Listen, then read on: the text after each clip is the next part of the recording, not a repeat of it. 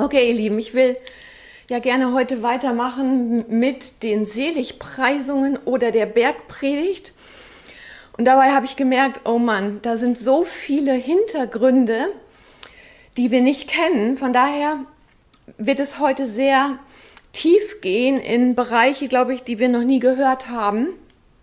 Und von daher werde ich auch nicht fertig werden. Und irgendwie muss ich da so, so eine ähm, gute Mitte finden. Ich möchte uns einfach mal so mitnehmen auf diesen und in diesen Berg, wo Jeshua mit den Menschen sich versammelt hatte. So, und in äh, Matthäus 5, Vers 1 im Hebräischen heißt es, er sah die Menge dieser Menschen. Und ähm, dieses Wort ist das Wort Goim. Das meint die Nationen. Also es meint nicht die Juden. Ne? Da waren auch Juden, da waren auch ähm, ne, wie so ursprüngliche Leute aus Israel, aber es waren eben viele da an diesem Ort, die aus den Nationen zurückgekommen sind. Und zwar so 600 bis 800 Jahre vorher durch die ganze Zerstreuung aufgrund dessen, dass das Nordreich ne, ja, von Gott abgefallen war. Also ne, ich versuche heute so ein bisschen Hintergrund zu geben, damit wir das noch tiefer verstehen, was Jeschua da redet.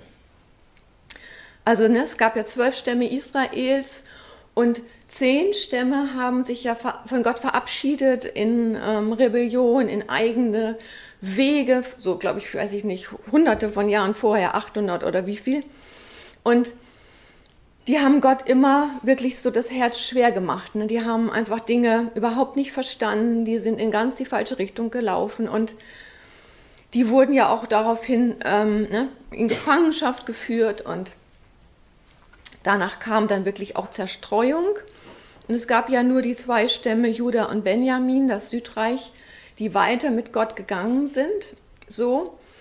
Und hier an diesem Ort, jetzt auf diesem Berg, hat Jeschua eine Menge um sich herum von Menschen eben, die ganz viel aus diesem früheren Nordreich kommen. Die sind wieder zurückgegangen in ihr Land, ne, das, also hunderte von Jahren später und waren eigentlich fremd dem, was die anderen eben gelebt haben. Und er hat sich ja auch mit ihnen versammelt, eben in dieser Nähe von Kapernaum. Wir haben das ja gehört, das Dorf des Trostes, weil dort Menschen waren, die eben wirklich offen waren für das, was er zu sagen hatte. Also die Leute, die da saßen, waren nicht in erster Linie Juden. Da waren auch Juden dabei, aber es waren eben viele aus den Nationen oder wir könnten sagen ne, Heiden, also die, die wirklich gar nicht mehr mit den Dingen Gottes gelebt haben. Was können wir zu diesem Thema Berg, ähm, was müssen wir uns noch klar machen? Ähm, Gott arbeitet immer in Mustern, also er hat bestimmte Muster oder Konzepte, wie er sein Reich baut. Und das eine Konzept ist eben das Konzept des Berges. Also wir finden das an verschiedenen Stellen. Mose ging auf den Berg. Ja, und Berg hat immer zu tun mit einer Gottesbegegnung und mit Autorität und Regierung. Also Jeschua ging ja regelmäßig auf heißt es in unserer Bibelübersetzung, es heißt aber eigentlich in den Berg, sprich, er ging nicht in seinen Jesuslatschen, ne, stieg er auf einen Berg, weil ne, da lachen die Hebräer in Israel und darum herum, da gibt es gar keine Berge, ne, sondern er ging in den Regierungssitz, seinen Regierungssitz, auf seinen Thron in seinem Berg. Also das ist das zweite Konzept oder Gedanke, den wir zu diesem Thema Bergpredigt so im Hinterkopf haben müssen. Also einmal die Menge der Menschen, die dort war, waren nicht zuallererst Juden, die waren auch dabei, sondern es waren eben die Goim, Goim, die Nationen und der Berg hatte etwas zu tun mit dem Regierungssitz Jeschuas, wo er gewohnt war, jeden Tag hinzugehen. Ne? Also er ging in den Berg, ja, auf seinen Thron, auf seinen Regierungssitz, in diese Gemeinschaft, in den Himmel mit seinem Vater.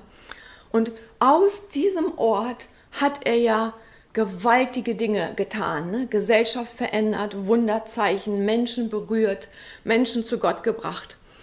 Und darum gucken wir uns das auch an, weil Gott das jetzt wieder tun will. Er möchte gewaltige Dinge tun durch dich und durch mich.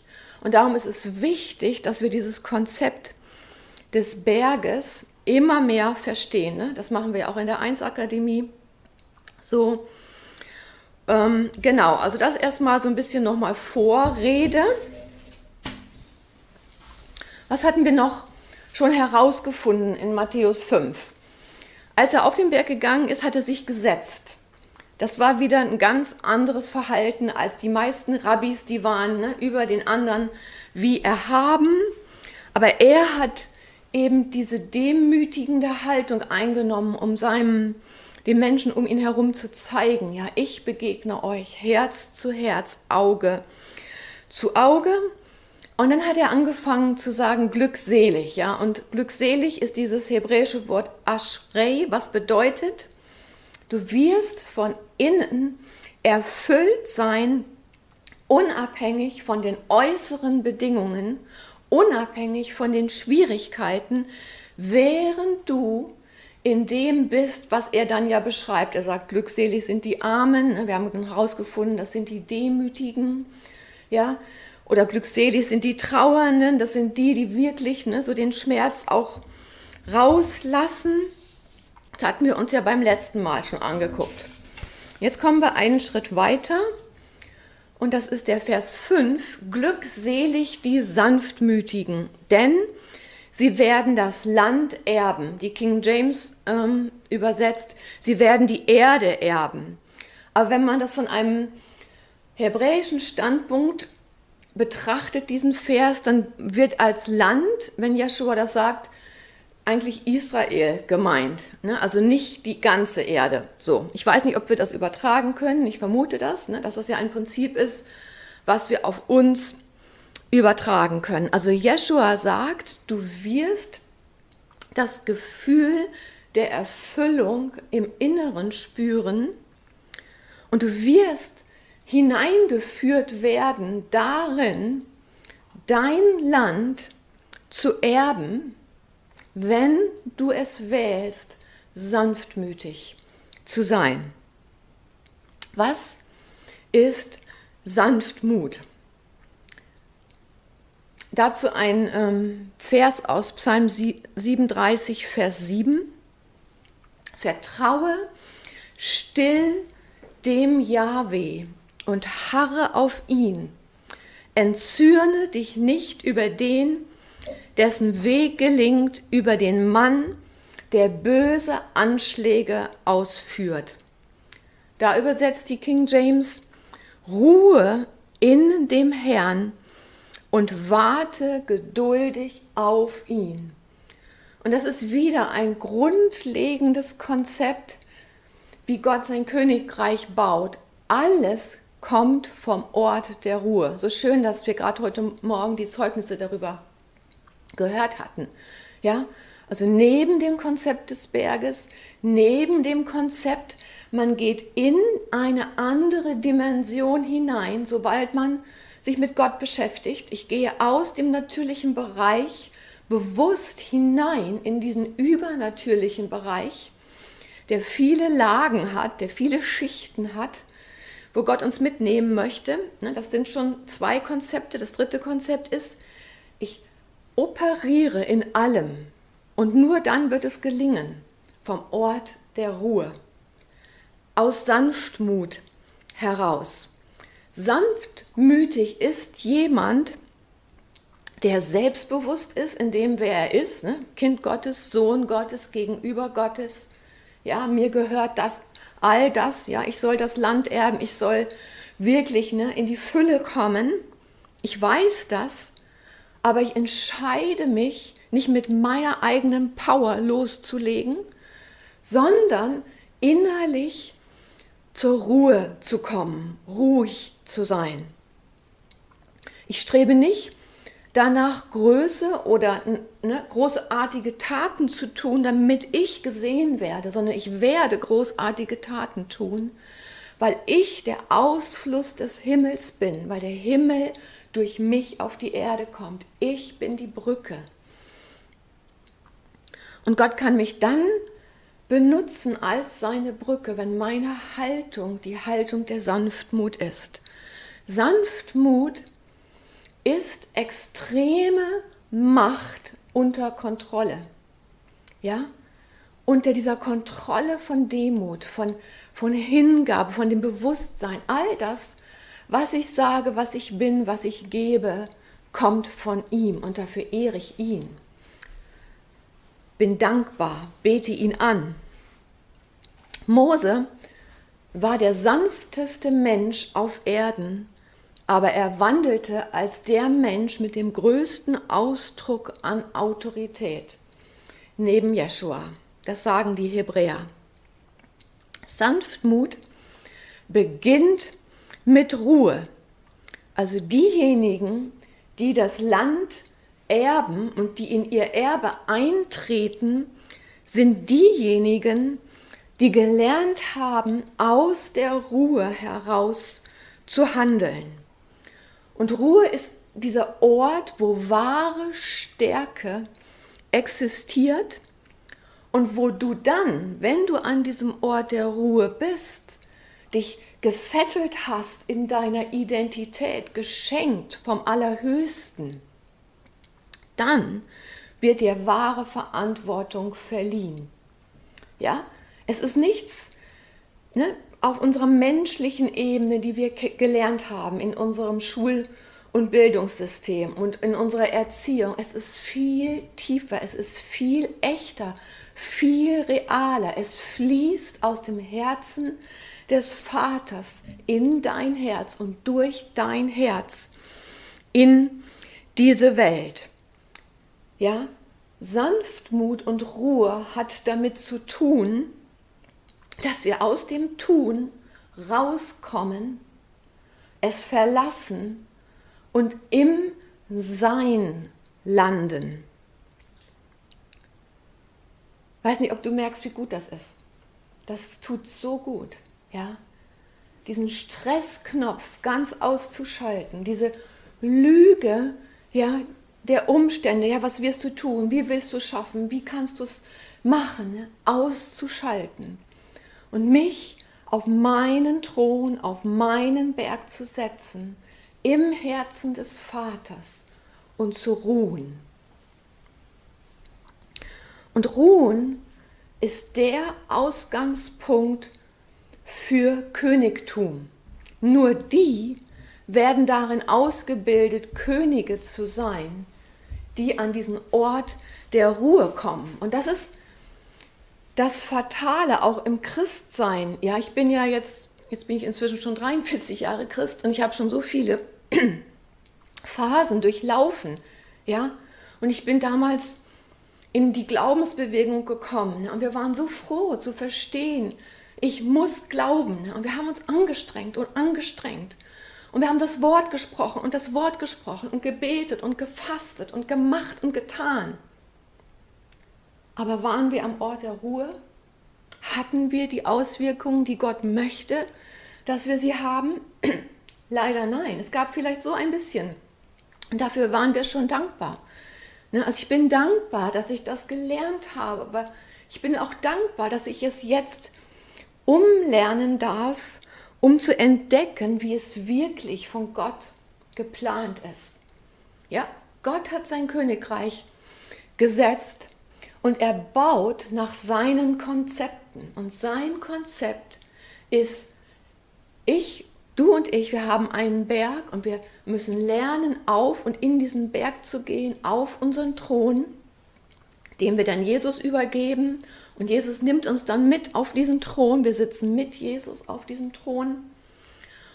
Und wir regieren oder lernen zu regieren aus Ruhe, aus Sanftmut heraus. Und erst dann fängt das Training für das Königtum an. Also Könige sind und werden Könige, weil sie aus der Ruhe heraus regieren und verwalten. Und wenn du so als König vom Himmel her regierst, ne, du gehst auf deinen Thron, in deinem Berg, in den Himmel, ja, und du kommst zur Ruhe und du, du schaust aus dieser Dimension, und diese Dimension ist die Dimension Gottes, die ist so voller Glauben, da brauche ich nicht proklamieren, da brauche ich nicht ne, fasten, um zu glauben, sondern ich glaube, weil ich den Glauben Gottes einatme und ausatme, weil es mein Sein wird, weil ich, ich merke und verstehe, wer ich eigentlich wirklich bin. Ich bin ne, ein kleiner Gott auf Erden, ja, ich bin sein Abbild.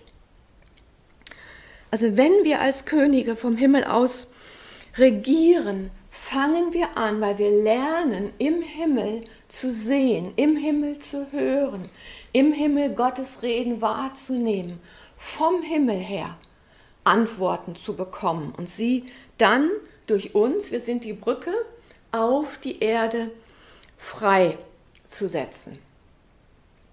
Das war jetzt schon, glaube ich, ganz viel wichtige Information und ich möchte noch einen Punkt heute mehr mit euch besprechen. Den lesen wir in Vers 6. Da heißt es, glückselig die nach der Gerechtigkeit hungern und dürsten, denn sie werden gesättigt werden. Ja, das ist wieder so eine Haltung von, von Demut, von, von wow, ne? Gott, ich habe erkannt, ich, ich brauche mehr von dir. Ich, ich habe Hunger danach. Ich weiß nicht, als ich dir das eben so beschrieben habe, wie Gott sich das geplant hat, da habe ich sofort den Hunger gehabt. Ich setze mich jetzt auf diesen Thron in meinem Berg, in der Ruhe Gottes. Und ich fange an zu sehen, zu schmecken, zu fühlen, wahrzunehmen, zu riechen, zu tasten, was Gott für mich hat. Und da ist so viel. Ja? Und er sagt glückselig die, die nach dieser Gerechtigkeit hungern und dürsten. Ja, was, was machen die, die hungern und dürsten? Die schauen weg von dem Falschen, von der Störung, von dem Zweifel, von vielleicht der schwierigen Situation und sie richten ihre Aufmerksamkeit auf den Vater. Und das worauf wir unsere Aufmerksamkeit richten, das, womit wir uns beschäftigen, ist das, was wir manifestieren. Ja? Also du kannst quasi auch den Umkehrschluss machen, wenn du mal gucken möchtest, Mensch, wo stehe ich denn? Dann schau mal, was manifestierst du in deinem Leben? Und dann guck mal, kann es sein, ob du einfach dich woanders drauf konzentrieren darfst. Dazu noch eine ganz wunderbare Bibelstelle aus Jesaja 55. Der Jesaja war ja ein ähm, ganz wichtiger Teil, den Jeschua damals quasi als Schrift zur Verfügung hatte. Jesaja 55, Vers 1. Hey, ihr Durstigen alle, kommt zu den Wassern, und die ihr kein Geld habt, kommt, kauft ein und esst. Ja, kommt, kauft ohne Geld und ohne Kaufpreis Wein und Milch. Wow, ne? Versorgung mit Schuhen, obwohl keine Geschäfte aufhaben, weil Gott gesorgt hat. Also ohne Geld kannst du es sogar schaffen bei ihm. Warum wägt ihr Geld da für das, was nicht Brot ist, und euren Erwerb für das, was nicht sättigt? Hört doch auf mich und esst das Gute, und eure Seele labe sich an Fettem. Neigt euer Ohr und kommt zu mir. Hört und eure Seele wird leben. Und ich will einen ewigen Bund mit euch schließen, die gewissen Gnaden Gottes. Ja, kommt zum Herzen des Vaters, kommt, setzt euch auf euren Thron, in eurem Berg. Schaut, spürt, hört, nehmt wahr, wie der Vater ist und wie er sein Königreich führt und leitet. Und werdet, werdet davon verändert. Lasst es in euch hinein fließen, hungert und dürstet danach. Und dann werden wir sehen, dass das, was wir anschauen, das, womit wir uns verbinden, das werden wir nach außen manifestieren. Jetzt möchte ich aber noch einen anderen Hintergrund mit euch teilen und der betrifft das Wort Gerechtigkeit. Hier in diesem Vers 6. Glückselig oder Aschrei, ne? erfüllt wirst du von innen, wenn du nach Gerechtigkeit hungert, hungerst und dürstest. So, was ist Gerechtigkeit so? Ne? Und da gucken wir uns das an, wo Gerechtigkeit zum ersten Mal in der Bibel auftaucht. Und das ist bei Avram. Ja? Also die Hebräer sagen ja nicht ein B, sie sagen ein V. Avram. Ja? 1. Mose 15, Vers 1. Ganz bekannt, aber ich möchte gerne dann noch mal ein bisschen näher hingucken mit euch. 1 bis 6. Nach diesen Dingen geschah das Wort Jahwes zu Avram in einem Gesicht, in einer Vision. Fürchte dich nicht, Avram, ich bin dir ein Schild, dein sehr großer Lohn. Und Avram sprach, Herr Jahwe, was willst du mir geben? Ich gehe ja kinderlos dahin, und der Erbe meines Hauses, das ist Eliezer von Damaskus. Und Abraham sprach, siehe, mir hast du keinen Samen gegeben, und siehe, der Sohn meines Hauses wird mich beerben.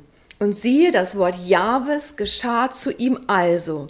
Nicht dieser, also der von äh, dem Knecht Eliezer, wird dich beerben, sondern der aus deinem Leibe hervorgehen wird, der wird dich beerben.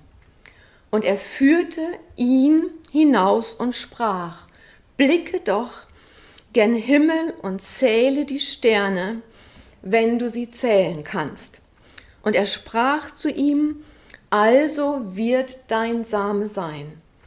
Und ne, Avram glaubte Jahweh und er rechnete es ihm zur Gerechtigkeit. Das erste Mal, wo Gerechtigkeit in der Schrift erwähnt wird und darum ist es so wichtig, dass wir dieses Konzept von Gerechtigkeit verstehen. Wer war Avram? Avram ne, wohnte in Ur bei seinem Vater und lernte bei seinem Vater Dinge zu erstellen, die dem Gott Götzendienst dienten. Und darum rief Gott ihn heraus aus dieser Region. Und damals war es überhaupt nicht üblich, ganz anders als heute, zu reisen. Man hat das nicht gemacht, weil, weil man war war ganz happy, wenn man sicher war in dem, was man hatte. Ne? Sein, sein Land, sein, sein, seine Häuser oder ne? seine Zelte, sein Vermögen, all das so, ne? seine Herden. Aber Avram hat diesen Ruf gehört und gespürt. Und das Interessante ist, in Vers 1, da heißt es, und Yahweh nahm ihn in eine Vision. Sprich, Jahwe nahm ihn aus der natürlichen Welt heraus, ganz woanders mit hin. Also all das, was wir dann da als nächstes lesen, geschah, weil Avram mit Jahwe in einer anderen Dimension war. Ja, und Avram hat sich ja dann quasi, ne, hat seinen Konflikt dem Jahwe gesagt, ne, hat gesagt, ich habe keinen Samen, ne, da ist keiner, der ne, von mir irgendwie hervorkommt. Und dann nimmt Jahwe Avram mit und zeigt ihm die Sterne. Und wir gucken uns jetzt mal an, was er ihm da wirklich gezeigt hat. Jetzt muss ich das nur finden. Und wir gehen deshalb, um das zu verstehen, was Jahwe ihm gezeigt hat in den ersten Mose 1. Um mal ganz genau hinzugucken. 1. Mose 1, Vers 1, der Vollständigkeit halber. Am Anfang schuf Gott die Himmel, also sind mehrere, die Himmel und die Erde. Und die Erde war wüst und leer und Finsternis war über der Tiefe und der Geist Gottes schwebte über den Wassern. Diese beiden Verse haben wir in der 1 Akademie uns angeguckt.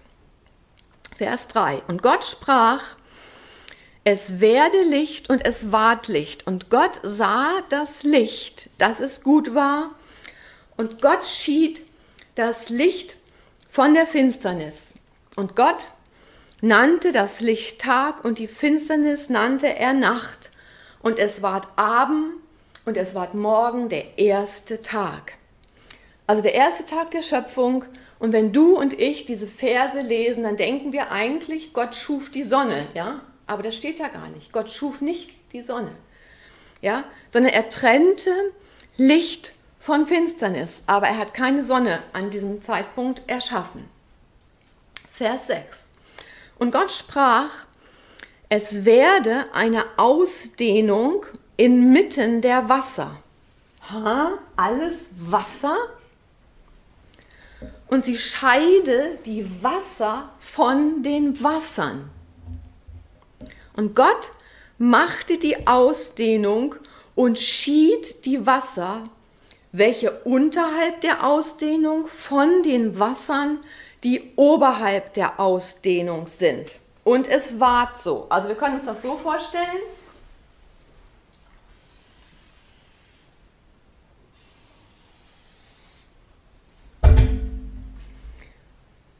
Gott gab eine Ausdehnung, im Englischen heißt es Firmament. Man kann, ähm, dieses hebräische Wort heißt eigentlich eine Weite, ein Firmament, einen sichtbaren Bogen des Himmels.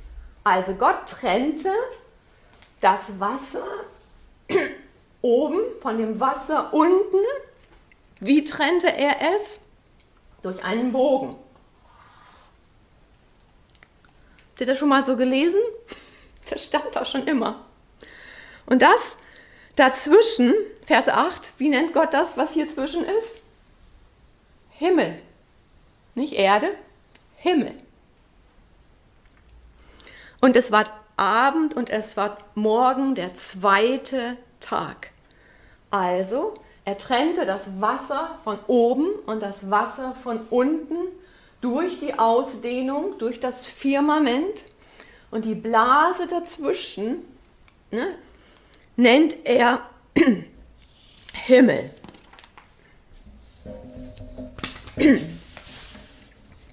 Und Gott sprach, Vers 9, es sammeln sich die Wasser unterhalb des Himmels an einem Ort und es werde sichtbar das Trockene und es ward also. Also die Wasser unterhalb des Himmels sollten sich jetzt an einen Ort sammeln und es werde sichtbar das Trockene.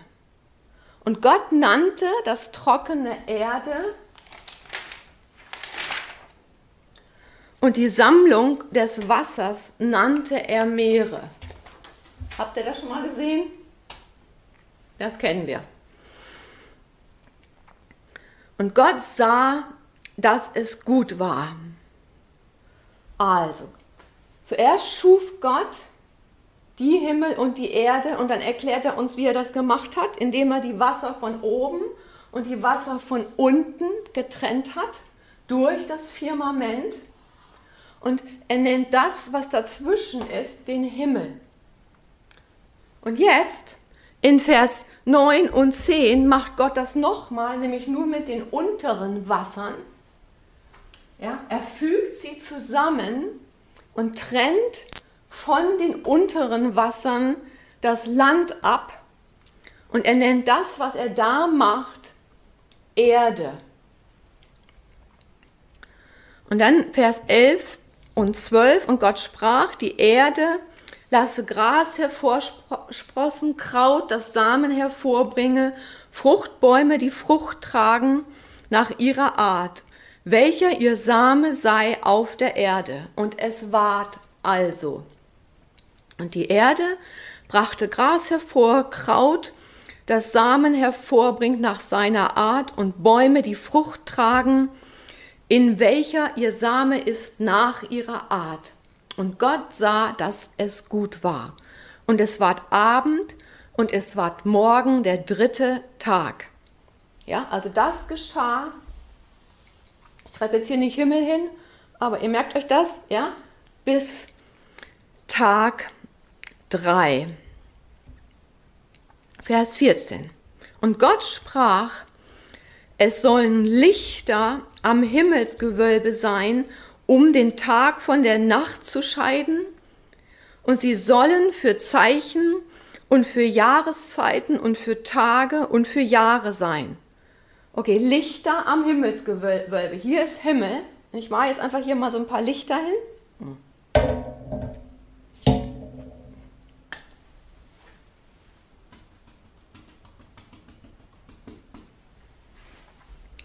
Da denken wir doch sofort wieder, ah, Sterne. Falsch. Keine Sterne. Ne, das kommt davon, wenn wir nicht Hebräisch können. Genau. Mhm.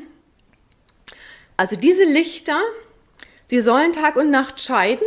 Sie sollen Zeichen für Jahreszeiten, für Tage und für Jahre sein. Vers 15. Und sie seien zu Lichtern an der Ausdehnung des Himmels, um auf die Erde zu leuchten und es ward also. Im Hebräischen sind diese Lichter die Meora und nicht die Sterne. Oh, kann man nicht sehen.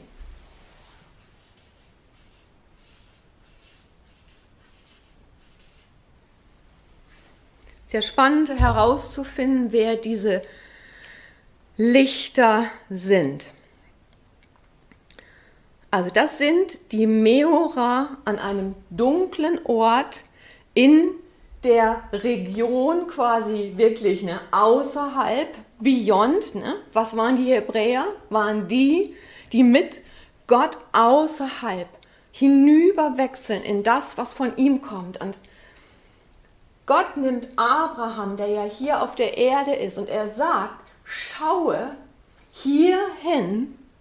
Er nimmt ihn in dieser Vision ja aus diesem irdischen Bereich hinaus, weil er Avram ein ganz wichtiges Prinzip erklären möchte. Und erst nachdem Avram das verstanden hat, erst danach konnte er glauben. Und das wurde ihm zur Gerechtigkeit gerechnet. gerechnet.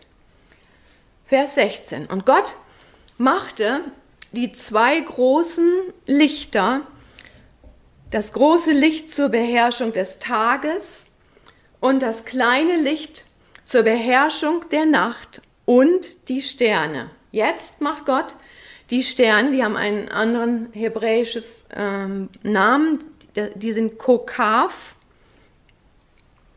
die kann ich ja mal, die mache ich mal hier hin. Die, die, Sterne, die wir Sterne nennen, mache ich mal hier hin.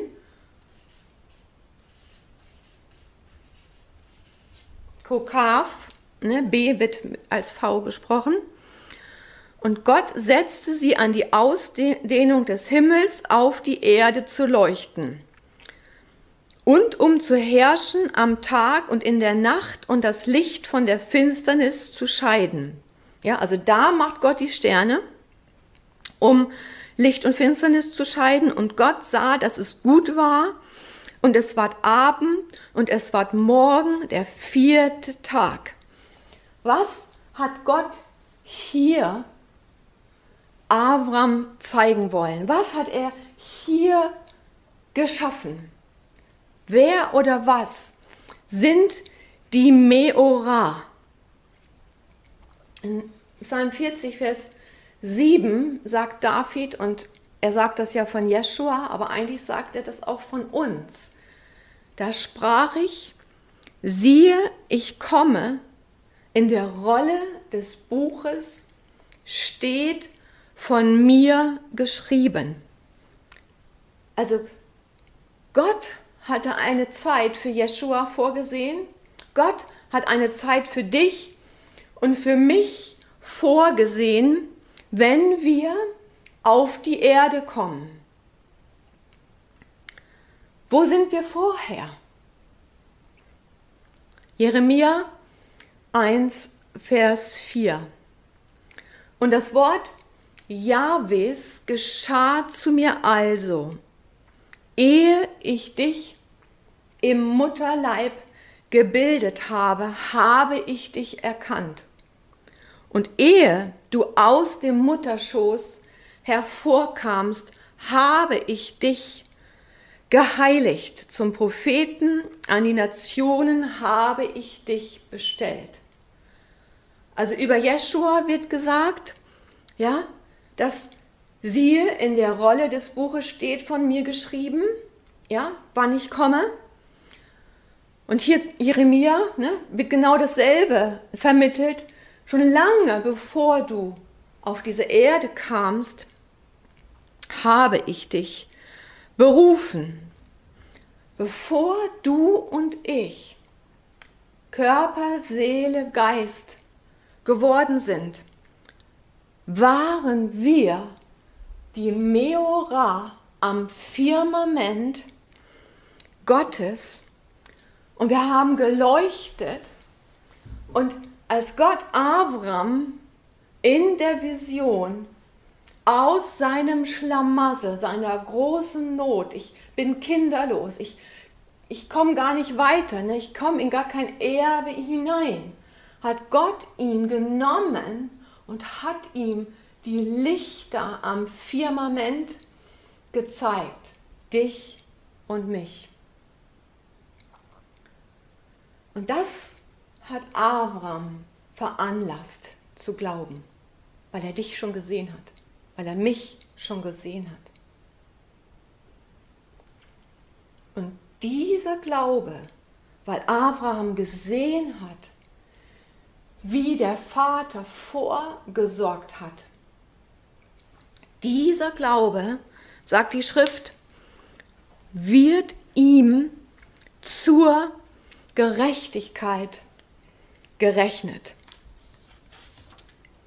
Jetzt können wir uns nochmal angucken, was das heißt, dieses zur Gerechtigkeit gerechnet.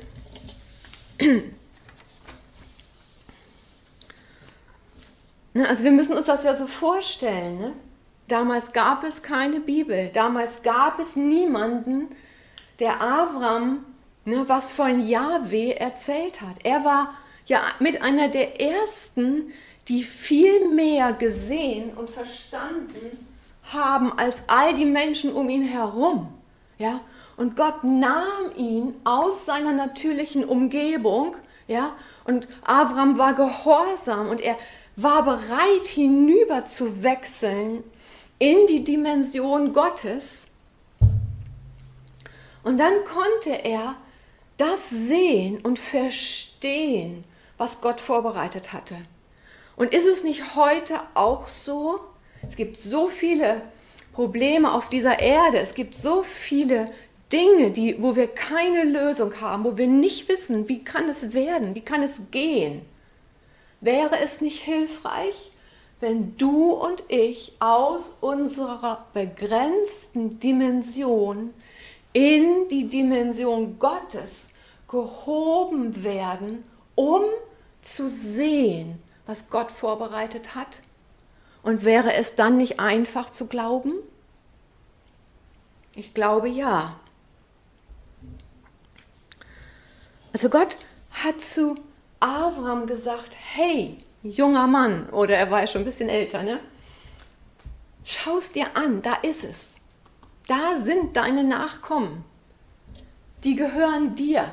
Das ist das, was ich vorbereitet habe. Und sage, ne, oder connecte, verbinde dich mit deinem Samen, mit deinen Nachkommen. Entdecke die Meora, die ja schon vorbereitet sind, die nur darauf warten, auf die Erde zu leuchten, indem sie quasi runterkommen auf die Erde zur richtigen Zeit, um die Schriftrolle, die sie mit Gott an diesem Ort vereinbart haben, zu erfüllen. Also nachdem Avram in diesen Bereich gesehen hat fing er an zu glauben.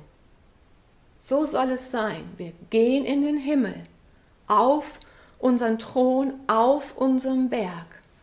Und wir lassen uns beeindrucken, ver verändern, umformen, transformieren, weil wir Gottes Absichten sehen, weil wir verstehen, wie es geht, weil wir das atmen, was Gott atmet. Ne? Gott atmet gar nicht, ja? aber versteht ihr, weil wir in dieser Atmosphäre sind. Ja, vorher war Abraham verzweifelt, vorher hat er nicht ein noch ausgewusst. Gott nahm ihn mit in einer Vision, um ihm zu zeigen, was Gott sieht. Und jetzt müssen wir uns noch mal hier bei meiner ähm, Zeichnung überlegen, ja, also Gott hat dann ja auch noch die Sonne gemacht, das steht noch nicht mal hier im ersten Mose drin, die hat einen ganz anderen Namen. Ähm, die zeige ich mal jetzt nochmal hier hin. So, die Sterne müssten vielleicht dann eher hier unten hin. So, eigentlich ist das, wenn wir uns das mal so überlegen, das ist die Galaxie vielleicht, in der wir sind. Ja?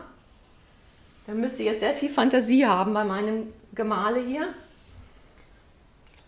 Und das sind die Regionen darüber. Ja? Und Gott möchte dich und mich hiermit vertraut machen. Er möchte, dass wir verstehen, wie es geht. Dass es leicht ist für uns zu glauben. Dass wir die Brücke sind, wo der Himmel auf die Erde kommt. Weil wir hier sind, weil wir uns eins machen, weil wir ins Sein kommen, auf unserem Berg, auf unserem Thron, im Herzen des Vaters, weil wir anfangen, die Konzepte des Königreiches zu atmen, zu denken, zu träumen, ja, zu verstehen. Und ich glaube, es sollen Dimensionen von, von Güte Gottes auf die Erde kommen, weil wir, sie, weil wir die Brücke sind, weil wir weil uns das nicht mehr fremd ist, weil wir wissen, wie es geht, weil wir zur Ruhe kommen im Herzen des Vaters, weil die großartigen Dinge, die er uns sagt, dann nicht mehr zu großartig sind, weil wir anfangen zu glauben, weil wir anfangen zu verstehen und zu sehen.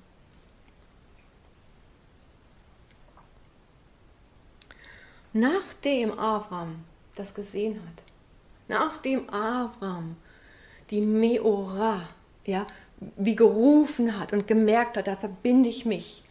Und die fangen an, auf die Erde zu leuchten. Das heißt, die fangen an, auf die Erde zu kommen, so wie Gott es vorbereitet hat. Sagt der 1. Mose 15, Vers 6. Und er glaubte Yahweh und er rechnete es ihm zur Gerechtigkeit. Und das ist das, was wir tun sollen. Wir sollen die Gerechtigkeit Gottes auf die Erde bringen.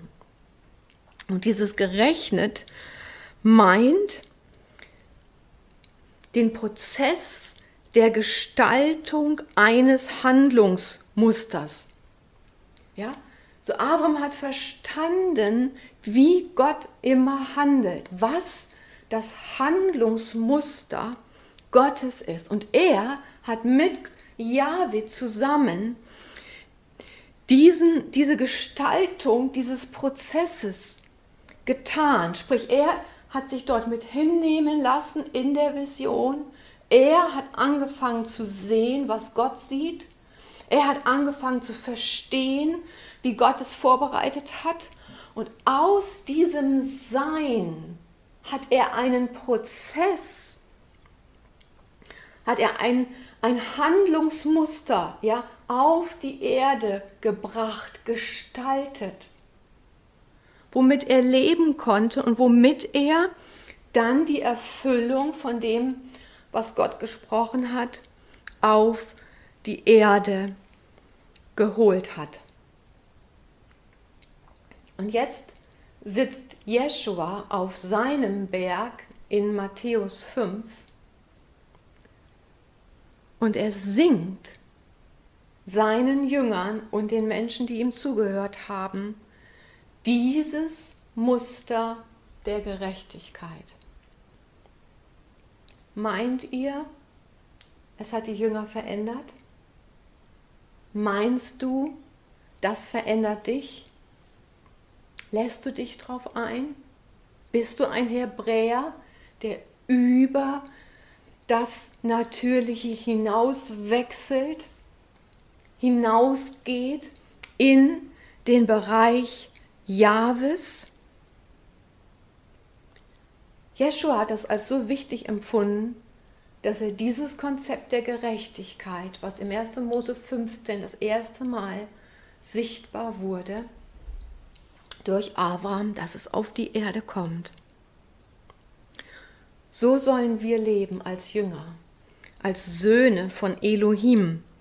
So sollen wir in unserem Berg, auf unserem Thron sein und anfangen zu verstehen, wie die Handlungsmuster, die Prozesse des Himmels sind, wie sie auf die Erde kommen.